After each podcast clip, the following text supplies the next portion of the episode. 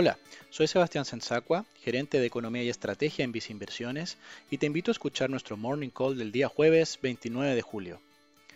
La Reserva Federal de Estados Unidos realizó su reunión de política monetaria de julio, en donde decidió mantener sus medidas de apoyo sobre la economía.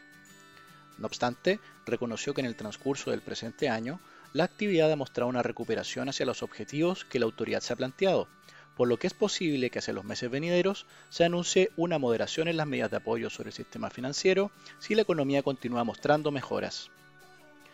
Por otro lado, la temporada de resultados corporativos del segundo trimestre de Estados Unidos continúa, mostrando una buena dinámica en crecimiento de utilidades. De esta manera, los mercados accionarios europeos y asiáticos muestran positivos desempeños en el día de hoy. En el ámbito nacional, las bencinas mantienen su tendencia al alza, acumulando ya 35 semanas de incrementos y alcanzando máximos históricos.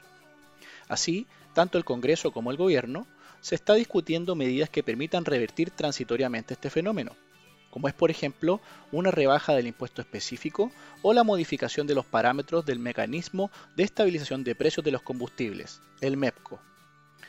En viceinversiones, consideramos que una baja en los precios de los combustibles tendría un efecto negativo relevante en el IPC de corto plazo. Sin embargo, consideramos que lo anterior sería un factor puntual, por lo que nuestra visión de mediano plazo sobre la inflación continúa siendo positiva para la economía chilena. En este sentido, mantenemos nuestra recomendación en la renta fija nacional de favorecer bonos en UF en un portafolio diversificado y con un horizonte de mediano plazo, lo que creemos se encuentra bien reflejado en nuestro fondo a tu medida Vice Estrategia más conservadora o Vice Renta UEF en un portafolio que combina otros fondos mutuos de renta fija.